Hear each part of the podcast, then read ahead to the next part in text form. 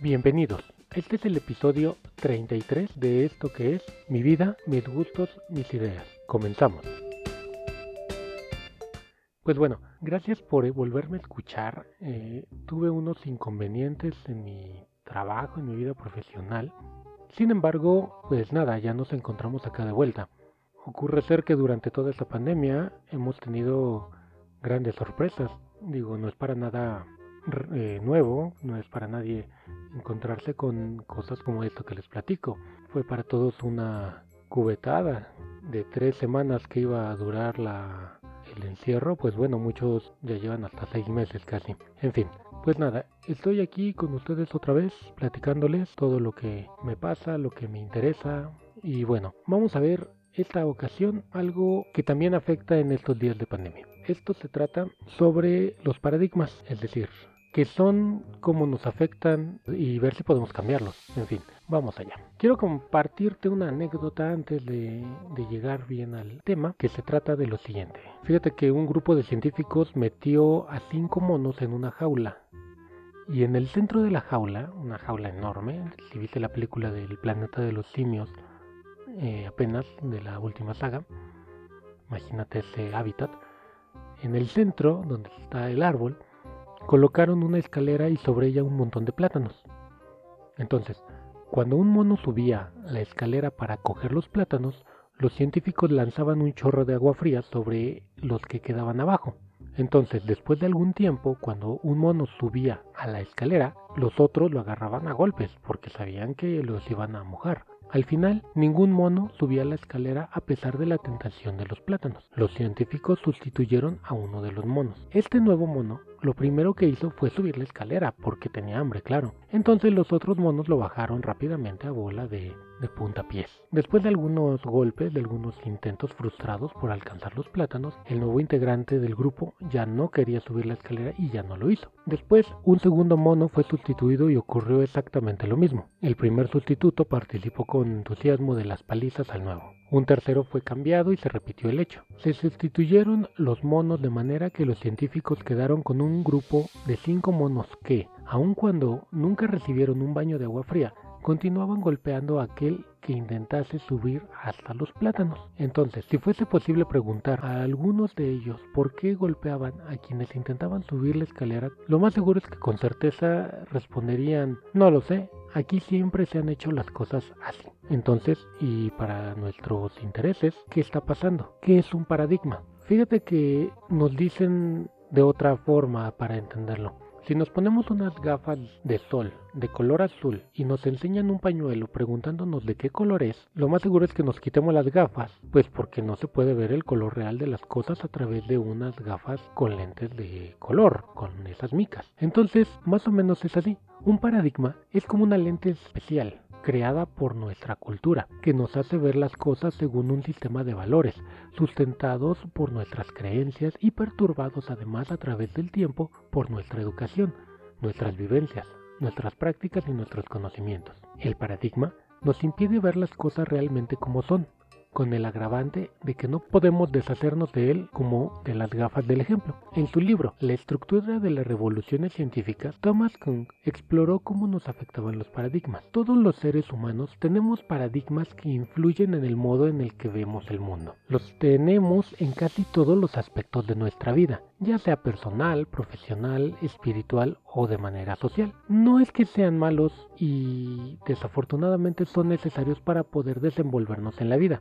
porque en cierta manera nos ofrecen un modelo para resolver problemas, nos ayudan a identificar lo que es importante y lo que no es importante y también enfocan nuestra atención. Los paradigmas no se pueden eliminar, solo se pueden cambiar por otros y casi siempre esto puede ser un proceso muy lento. Un cambio de paradigma ocurre cuando se cambia un conjunto de reglas por otro, para cambiarlo es necesario modificar nuestro sistema de valores, cambiando nuestras creencias y conocimientos por medio de cambios en la educación, las prácticas y vivencias para crear nuevas experiencias.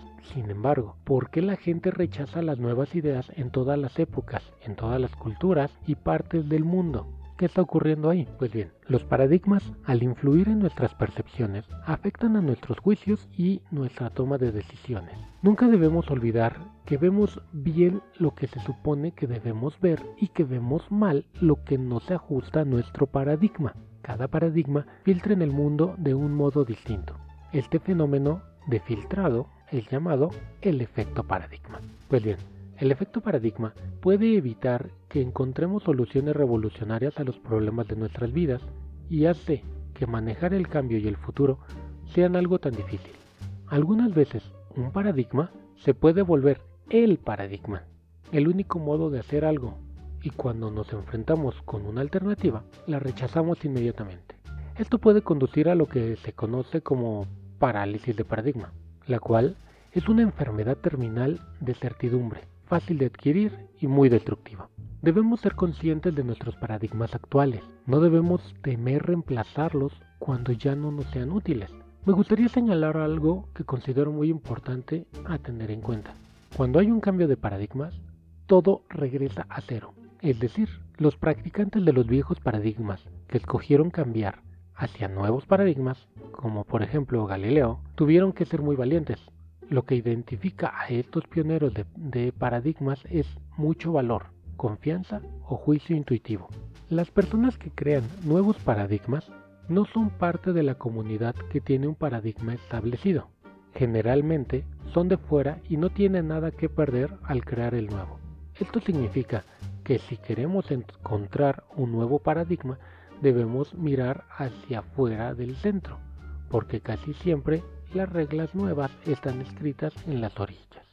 Quiero decir con esto que, por ejemplo, si tú te lavas, no te lavas los dientes tres veces al día, me puedes decir ahorita, ¿cómo no? Eso es algo indispensable, es necesario que te laves los dientes, sí, pero es probable que haya personas que tengan tan arraigadas las ideas que no lo consideren así o que no lo crean. Entonces el cambiar esa idea, el cambiar lo que estoy acostumbrado por algo nuevo, no lo acepto de entrada. Lo pongo a duda y lo pongo mucho en tela de juicio. ¿Por qué tengo que hacer eso si toda la vida he hecho esto y me ha funcionado? El experimentar nuevas cosas viene de otros lados. Es como cuando dormimos en casas ajenas o cuando eh, nos invitan a comer en otro lugar sin que conozcamos las costumbres. Y a veces quizá puede resultar que eso sea bueno, que eso sea agradable para nosotros. En fin, los paradigmas se han incorporado y transformado en hábitos a través de la repetición inconsciente. La buena noticia es que como hábitos adquiridos que son, podemos modificarlos y cambiarlos. Podemos elegir conscientemente y o crear nuevos paradigmas de prosperidad, abundancia, salud, bienestar y estaremos creando nuestra propia vida. Esto es, que la elección es enteramente nuestra. Al principio del episodio te platicaba que esto afecta también, o no es que afecte, se ve reflejado en esta pandemia que estamos viviendo todo el mundo. El uso de cubrebocas a diario, todo el tiempo, el mantener una distancia social, el eh, tener que prever para eh, ciertos días, no estar viviendo al día, por decirlo de una manera, sino prever las comidas futuras, las actividades que vamos a hacer, eh, las necesidades indispensables, hacen un cambio de paradigmas, algo que no vemos tan común y que quizá nos cause algo de um, pesadez, pero que al final del día termina siendo algo bueno, algo que agradecemos. Valoramos más algunas cosas que no estábamos viendo. En fin, a manera de frase final, las personas no se resisten a los cambios cuando pueden elegir. Las personas se resisten a ser cambiadas. Esto lo dijo Michael Bash. Y pues nada, Agradezco tu escucha y te espero en el próximo episodio, el cual lo puedes encontrar en Spotify, iTunes y iBox. También te invito a seguirme en Twitter como arroba 86 No olvides suscribirte al podcast y compartirlo con tus amigos para que juntos tengamos un nuevo punto de vista de las cosas.